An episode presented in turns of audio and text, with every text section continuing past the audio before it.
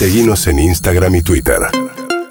Arroba Urbana Play FM. Bueno, está con nosotros el señor Juan Sclar. Hola Juan, querido, ¿cómo estás? ¿Qué tal, Matías? Cliente, Emilce, ¿cómo les va? Bien, muy bien. ¿Cómo te va a vos con esta lluvia? Eh, eh, Perfecto. bien, bien. A mí no me jode la lluvia. No, no A te... mí tampoco. ¿Te inspira? Sí.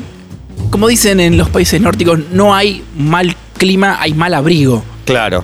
En este caso, exacto, mal impermeable podría ser. Yo odio la constancia. Yo viví en Trinidad y Tobago. ¿Cuánto tiempo? Un año viví en Trinidad y Tobago. No, sé quería- si lo recordaba. Yo tampoco, a veces lo ¿Cómo llegaste olvido. a ¿Por qué viviste? Era la época oficinista, rugby, Sí. antes del quiebre. Antes del quiebre fui deportado también de, de Trinidad y Tobago. En realidad fui escoltado hasta el aeropuerto por las fuerzas de Eh, seguridad. Deportado, deportado. ¿De qué lado? ¿Trinidad o Tobago? En Trinidad, en Tobago no vive casi nadie, viven 60.000 personas, en Trinidad viven un millón y pico. Fui a laburar, eh, fuimos a remodelar la empresa de celulares del Estado. De Trinidad y Tobago. Turbio todo, ¿no? Turbísimo, pero es un laburo. Te ofrecen un laburo, no preguntas. Y No, más que en el no, sí. exterior, Sí. a los 20. A los 21 me pagaban, Eh, sí. me pagaban súper bien, era una, una- una aventura increíble, me pagaban en dólares. Eh, fue una aventura increíble, incluyó atentado terrorista, tsunami, terremoto. Ah, Todo te pasó. Sí, sí, Le, trajiste suerte, veo. Nunca, nunca escribí al respecto, siempre creo que tengo que escribir sobre el día en que estoy en la oficina, ¿no? Con mi. ¿Pero Había qué ido. fue? Pará, y me gusta este ranking. ¿Terremoto, atentado terrorista o tsunami? ¿Qué es más? Terremoto y tsunami medio es el mismo combo. Sí. Eh, no, lo, lo más duro fue la deportación. Lo otro sucedió medio que por las noticias. ¿Por qué te deportan, Juan? ¿Por qué me deportan? Porque a, porque a pesar de que habíamos ido a trabajar para el Estado, fuimos medio de, de ilegales, con una, eh, una visa de turismo. Y todos los demás trabajadores de, de la empresa volvían a Buenos Aires a ver sus familias. Yo encanutaba la guita de los pasajes y me la quedaba. Con un arreglo con la empresa me quedaba con el 50, 60% de lo que salía el pasaje. Entonces, al, tercer, al mes 3 que estaba- de estar ahí adentro, un día estaba en la oficina, yo había ido a hacerme un corte de pelo, pero fui a una peluquería de negros eh, donde cortan pelo mota y me vieron a mí con mi pelito lacio y me hicieron cualquier cosa. Estaba como, me veía muy mal, estaba ahí, me, me afeitaron las cejas, ahí con mi, mi- mi ¿A pseudo. dónde, ¿A dónde se Pero metió? espera, vos fuiste a cortarte el pelo. Te afeitan Guantánamo las te cejas. fuiste a ¿No pudiste decir, no, esto no, esto no? No, yo, me- yo cuando voy al peluquero lo trato como me gusta que me traten a mí los productores. Lo dejo trabajar en paz. Mirá, Pero te mirá. afeitó la Pero es tu ceja. pelo, es tu pelo. Es mi pelo, pero yo lo dejé hacer y bueno, terminé muy feo. Entonces al día siguiente voy a la, a la oficina, estoy ahí con mi pelito y con mi, mi, eh, traje, corbata, todo vestido para, A trabajar en una oficina, un tipo serio del Estado. exactamente más 50 grados todo el tiempo. Y de repente unos chabones con ametralladora entran al- a la oficina y dicen, ¿quién es? ¿Where is Juan Sclar? ¿Mr. Juan Sclar? ¿Se habla en inglés entre Claro. todos? Sí, hagan entre... ¿Quién es el de la apropiación cultural? Claro. No, y te vinieron a buscar. Y ahí me dicen, eh, denos su pasaporte, por favor, y eh, se tiene que ir del país. Y justo había jugado Trinidad y Tobago contra Costa Rica por las eliminatorias del Mundial, y había un charter... de- 2006, sí, es el, es el Mundial que... que Costa Rica clasifica y juega el partido inaugural con los goles de Guanchope. Y que también eh, clasifica a Trinidad al Mundial. Claro, es verdad, clasifica a Trinidad al, mundi- al Mundial y después le dan un sub-17, ¿no? A cambio de unos votos, Sí. le dan un Mundial Bueno. juvenil. Bueno, es un detalle. Le, da- le dieron un Mundial juvenil a Trinidad y Tobago. Bueno, Por- en- por eso. entonces había, había un charter de costarricenses eh, que habían ido a ver el partido, que, Claro. que pierden contra Trinidad en las eliminatorias. Pero igual estaban contentos, estaban todos borrachos, así que estaban todos en el avión, ahí como bailando y cantando, como ole ole. Y yo, eh, como no tenía visa para Estados Unidos, no tenía a, a dónde escaparme, no había vuelo a Venezuela. Bueno, me escapé a Costa Rica, me alojaron ahí y ahí volví a Buenos Aires. Después logré volver a Trinidad y Tobago. Mirá Eh, qué lindo. Mira, una pequeña reseña de su estadía en el Caribe, Sí. viviendo a los veintipocos años. Sí, algún día le co- contaré más en detalle esto porque fue un- una experiencia que no le, no le re- Ojo con lo que desean. Yo dije, me quiero ir a laburar al Caribe. Y corte A, me llama un amigo de mi papá y me dice, venite, nos vamos a Trinidad, queremos que seas experto en marketing. Porque además no sabía nada de marketing. yo. Te vamos a formar en Era un chamullo, me aprendí, me aprendí todo en el avión. Me leí un manual en el avión, llegué y dije, hola, soy experto en marketing. Y pobre, los trinis estaban tan en pelotas que, que lo que yo tenía Los para decirles eh, les sirvió. Los Trini, ¿no? Increíble. Los triniteros. No, no la tenía. Bueno, y además esta columna es de amor. Sí, esta columna se llama Cazador Solitario y es de amor. Y hoy vamos a contar una historia eh, medio oscura. Eh, vamos a contar la historia de Mirko Saric. Uh, tremendo. Mirko Saric, que para quien no lo sepa, se suicidó el 4 de abril del 2000 en su, barri- en su casa del barrio de Flores, Eh, lo encontró la mamá, él todavía vivía con, con la madre. eh, le había dicho, la mamá lo llamó a desayunar, dijo, contestó, no contestó, no contestó, la mamá hizo desayuno y cuando volvió lo encontró ahorcado en su, en su cuarto. Em, pero es una, es una columna sobre historias de amor, eh, no sobre suicidios. Em, porque lo que descubrí hace poco es que hay una historia de amor eh, metida o involucrada o anudada en el suicidio de Mirko Saric. Antes, un par de aclaraciones porque es un tema, es un tema picante Delicado. y es un tema que a mi gusto personal el periodismo suele tratar mal. ¿Por qué? Porque hay algo que se llama efecto Werther. El joven Werther es una novela de Goethe en el cual el joven Werther se suicida por amor. Y lo que sucedió en el siglo XVIII, yo no me acuerdo de cuándo es, em, que empezó a haber una especie de ola de suicidios por toda Europa. Entonces eh, querían como prohibir la novela porque eh, descubrieron que el suicidio es contagioso. De hecho, hay un estudio que se hicieron con el subte de Viena em, al respecto de que es contagioso el suicidio. La palabra Y- contagioso no lo hubiera imaginado en ese Jamás, ¿no? contexto, No. Pero, pero el momento en que empiezan a prohibir o a sugerir una etiqueta para el periodismo para que no hablen de los suicidios en el subte de Viena, los suicidios caen en picada. Entonces, se llama efecto Werther a el- la razón por la cual se multiplica el suicidio por hablar del suicidio. Claro. De algún modo se promociona el Hay- suicidio cuando se dan detalles. Claro, Exacto. hay mm, manuales de estilo sobre cómo cubrir eh, una noticia así, que una de las cosas que indica es no contar el modus operandi, no, Exacto, no Claro. tenés que contarlo. A menos que sea extremadamente público el Bueno, caso y no se eh, puede dije, evitar. dije- dije cómo se, cómo se mató Mirko Saric, no debería haberlo hecho, pero Ah, dijiste. eh, No lo, lo mencioné, pero mm, es es súper público y se dijo por todos lados.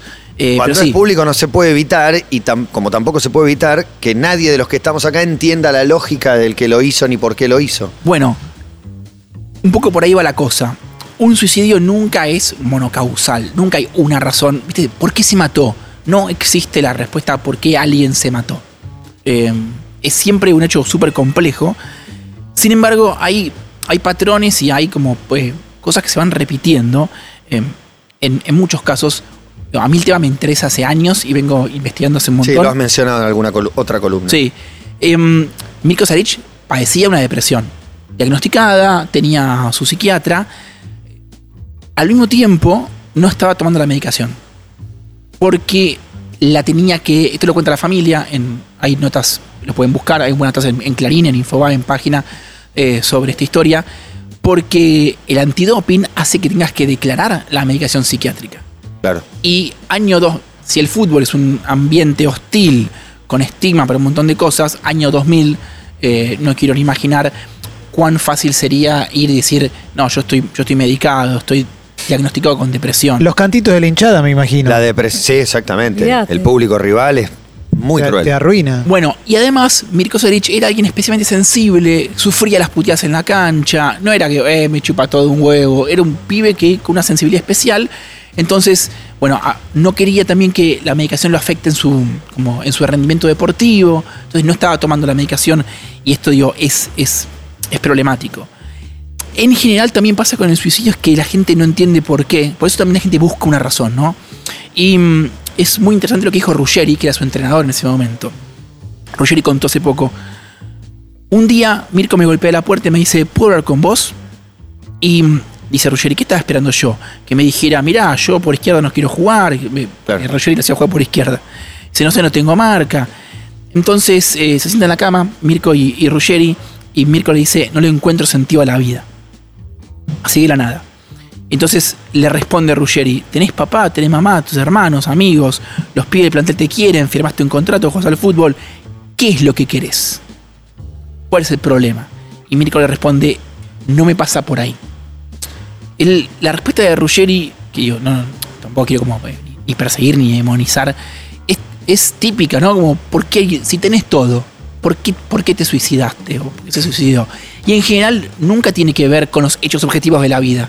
Eso es em, lo, lo raro, entender o empezar a hablar un poco de- de- del suicidio, es que la persona puede tener todo. Y puede tener guita, facha, juventud, lo que quieras, pero si la percepción subjetiva está dentro de un túnel y no ve la luz, esa persona como... No importa si es admirado para el de afuera o si tiene muchísima plata. Ruggeri lo contó eso en la tele a raíz de el suicidio del morro, del morro García, Sí. como quien se hace cargo de que no la vi venir. Como, viste que a veces se busca como primera medida un culpable, y creo que trataba de señalar eso. Mira, no, no la vimos venir. Por Bueno. más que él dijo, no le encuentro sentido a la vida. Es que también hay otra idea súper equivocada sobre el suicidio, es que el que se suicida no avisa. Y es mentira eso. Pasa que esos avisos no cualquiera los lee. Son avisos como los de la película Sexto Sentido. Después que terminó la película, te das cuenta cuáles fueron los avisos que te dio. De verdad. Pero en general el suicida siempre avisa y también cuando dicen el que suicida no amaga, como si te querés matar te matás, otra mentira. La, No, hay miles de intentos, pastillas y avisan. Las personas Sí. que tienen intentos fallidos de suicidio tienen muchísimas más chances de eh, cometer un suicidio en, en el futuro. Hay una línea gratuita desde Capital y Gran Buenos Aires de atención. Digo, me parece atinado meterlo en este momento. Juan me lo pasa, es el 135 y el 5275-1135, otra línea por el mismo motivo. Bien, entonces acá es cuando entra la historia de amor. Es un elemento que se supo 20 años después de la muerte de Mirko, porque finalmente la mamá habló eh, a los medios y contó que Mirko tenía una novia. Una novia que era del barrio, ellos eran de Flores. Estaba súper enamorado em, y Mirko pasaba mucho tiempo en la concentración. Y parece que ella salía y estaba con otros pibes. Y después iban y le contaban, de hecho el hermano cuenta también que lo encaró y le dijo, che, mirá, tu novia está con otros chabones, Mirko se enojó, se, hubo, se peleó alguna vez con el hermano por este tema, después se, amigaron, por supuesto. Em, era una relación, por lo menos problemática, y en el 99 la chica queda embarazada. Y Mirko súper feliz eh, con el embarazo de su novia, y por supuesto que el ambiente de Mirko le dice, che, pero ¿estás seguro que el pibe es tuyo? Em, la madre incluso se, lo dice abiertamente. Y él no le da, no, no, le no desestima estos- esas advertencias, la acompaña a la novia todo el embarazo, el niño nace y Mirko Sarich está súper contento. Eh, y la madre insiste y le dice, y el hermano insiste, y toda la familia insiste, y le dicen, escúchame, hacete un ADN. Y mm, Mirko dice, no, el nene es igual a mí, es chueco como yo, eh, es mi hijo, y no, ningún ADN. Hasta que sucede que mm, en un momento Mirko encuentra una agenda de su novia y ve una fecha remarcada, que es una fecha nueve meses antes del nacimiento del niño, y es una fecha en la cual Mirko estaba en Japón para un torneo sub-23. Finalmente se hace el ADN y da negativo. El niño no es. Hay una serie de escenas ahí, le encaran al padre de la, chica, eh, no me voy a hacer cargo del nene, el hijo es tuyo, el hijo... eh, eh, bueno, una serie de, de- de escenas eh, súper tristes y se separan, por supuesto. Mirko Saric deja de salir con la chica, pero sigue en contacto. Y mm, sucede que en la semana previa al suicidio, él le dice hermano, no, voy a, salir con una, una minita. No, estaba saliendo con la chica. Obviamente la familia no quería que siguiera, se siguiera viendo con esta chica, pero él se seguía viendo. Y mm, la va a ver. eh, y le, le dice a la mamá, Mirko, recordemos que vivía con la madre, no me, la puedo, no me puedo sacar esta mina de la cabeza. Cuando vuelve de esa, de esa salida, esa última salida, Mirko deja el auto estacionado a contramano. Y por alguna razón, la madre lo toma como una premonición. Dice. Y le va y le dice a su hijo: Mirko, todo tiene solución en la vida menos la muerte. Y él le contesta: ¿Acaso sos bruja que me lees la mente? Al martes siguiente, Mirko se aparece muerto en su cuarto. Yo no quiero decir, sería una irresponsabilidad decir, se mató porque estaba enamorado de una mina que quedó embarazada de otro y se enteró de que, el- de que no el padre cuando el nene ya había nacido. Pero en un contexto de fragilidad psiquiátrica, depresión y frustración profesional, una historia así te puede llevar a un lugar muy oscuro. Y a mí la historia me, resonaba porque estamos hablando, y se habla muchísimo, sobre la violencia ejercida por varones en las relaciones amorosas y en los femicidios. Y hablamos de cómo la idea de amor romántico, de, de pertenencia, Dios, sos mía, mi mujer, mi pareja. Em, engendra resentimiento, violencia y un montón de cosas, digo, de desarmar esta idea de- del amor romántico como algo posesivo, eterno, perfecto. Pero se está hablando muy poco de cómo ese mismo dispositivo del amor romántico, em, cuando el amor fracasa, y, y en, general, en fracasa, y en general la mayoría de las parejas se terminan separando, eh, se habla poco de cómo ese rencor se vuelve hacia adentro y la violencia se vuelve hacia uno mismo. Es decir, cuando, cuando el desengaño amoroso es percibido como tragedia, y esto en vez de desembocar en el novio celoso, posesivo, que revisa el celular, de- desemboca en depresión, en angustia, en enfermedades psiquiátricas y, En autodaño. y en, el- y en lesiones y en el peor de los casos en el suicidio. En, en Argentina, como casi en todo el mundo, los varones se suicidan más que las mujeres. Muchísimo más que las mujeres. Em, y en Argentina, como en todo el mundo, excepto en China, hay más suicidios que homicidios, o que femicidios, o que... Ese dato, cada vez que lo decís, me sorprende. Es Sobre que- todo por, como contabas al principio, no es visible. El tema suicidio se tapa a menos que seas una persona muy famosa. Pero a veces yo no creo que ni siquiera se, se tapa. Hay No hay estadística, no se ve en la, en la No, tele, que no, es noticia tampoco. No se consume, no sé si por. No sé por Es qué. la, es la cuarta o quinta vez que hablo de suicidio en la radio Sí. Y siempre se hace el mismo silencio. No, no, es que casi me a llorar recién. La línea de atención al suicidio, al potencial suicida, 135, 5275, 1135. Casi con miedo me siento en la obligación de decirla. ¿no? Es, es raro esto, ¿no? Porque junto al efecto Werther, que es el, el contagio del suicidio, también está lo que se llama el efecto Papageno. Papageno es un personaje de la flauta mágica de, de la- de Mozart em, que salva a alguien, salva a Papageno del, eh, em, del suicidio. Y lo hace hablando y lo hace eh, comunicándose. Em, los estudios y todo el laburo que hay con prevención al suicidio tiene que ver con comunicar, hablar, quitar el estigma, porque fíjate que es raro, porque para no, no propagar el suicidio terminamos no hablando del suicidio y el silencio termina como... ¿El silencio baja estadísticas o No, nunca lo sabremos? Al revés. No De decir hecho, nada, no hablar del tema, no dar detalles. no hablar del tema solo complica las cosas. Es decir, hacer sensacionalismo, hacer morbo es un problema. Pero ver, hablar del tema trae más suicidios. No hablar del tema trae menos. Lo que pasa es que estamos hablando en, en términos de en- hablar en medios. Sí, en Ah, medios, en y, medios. Y de cómo lo hablas, ¿no? También. eso, exactamente. ¿Qué decís? De, Ah, ¿cómo eh, lo- cómo lo contás? Si vos empezás a hacer como eh, la comidilla y qué pasó y el dime y el direte del suicidio, bueno, y haces, sobre todo yo, si haces como porno del suicidio, ¿no? La escena eh, con el detalle, Claro, con. claro. Pero, pero hablar de que es una problemática enorme. Yo, en, en Argentina se suicidan 10 varones por día. ¿Qué? qué? No es poca gente. Eh, se suicidan menos mujeres, pero también, Dios, hay más mujeres que se suicidan que las que son asesinadas. Hay muchísimos varones que se suicidan. Eh, digo, traigo el tema de los varones también porque es- para mí está asociado como al silencio. Es decir, estamos menos munidos para compartir sentimientos, como hay algo de yo soy, yo me la banco, eh, no hablo de mis problemas, eh, hay algo de como de no hablar del dolor que me parece que incide. De no mostrarnos débiles, ¿no? Puedo solo. Hay, hay algo que quería. mm, conozco bastante el paño con, situaciones familiares.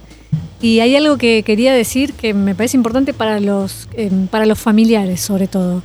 Que es que a, veces, aún escuchando y demás, o, a veces advirtiendo algunas cosas y demás, eh, hay una instancia en, en la que es de extrema soledad. Esa decisión se toma en una extremísima soledad, ya sea que estés muy acompañado o no.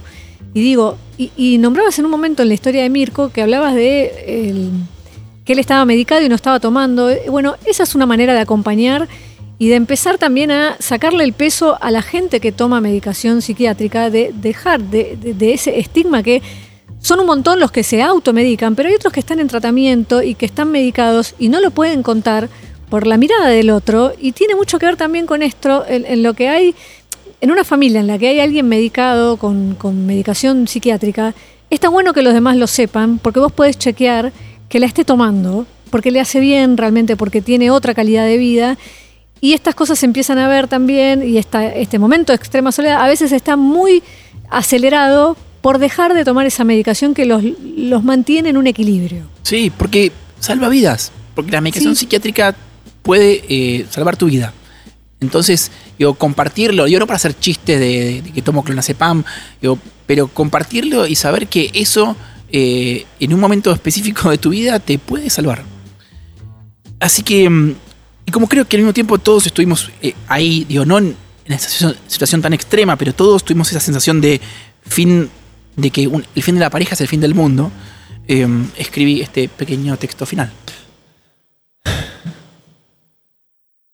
Acabas de escuchar una columna de radio sobre un jugador de fútbol que deprimido, lesionado y hecho mierda por un desamor se suicidó. Tenía 20 años. Quizás escuchaste esta columna en el trabajo, activo, metido en tus cosas, feliz. Quizás no. Quizás sos una de las muchísimas personas que siente que aunque tiene posibilidades, no puede. Que está triste sin razón y ni con el psicólogo ni con el psiquiatra le encuentra la vuelta. Quizás te peleaste con tu pareja y sentís que nunca más vas a conocer a nadie. El dolor de la separación es insoportable y no podés parar de pensar en una persona que no va a volver. Quizás tenés bronca con el otro, quizás la tenés contra vos mismo. Sé que no sirve que te digan que ya va a pasar. Para vos este momento de mierda es eterno. Nadie se va a comer tu dolor. Y nada va a lograr que el otro vuelva. Pero si tenés paciencia, un día el amor aparece en otra persona y en otro lugar. Y vas a descubrir algo muy poco romántico, pero mucho más feliz. Sentir amor no depende de la persona amada. Suena un poco triste, pero nadie es tan importante en tu vida, ni tan especial ni tan mágico. Quien te ama y quien te deja de amar no dice nada sobre vos, ni de tu vida ni de tu valor. Todos tuvimos a alguien a quien no podíamos sacar de nuestra cabeza. Todos estuvimos en ese lugar de tristeza y desesperación. Pero al final se va. Un día te levantás y estás bien solo. Y otro día te fuiste a dormir y volviste a sentir amor. Muy triste, conmovedor, humano y profundo. Juan Sclar hablando una vez más aquí en Todo pasa y dejándonos una canción.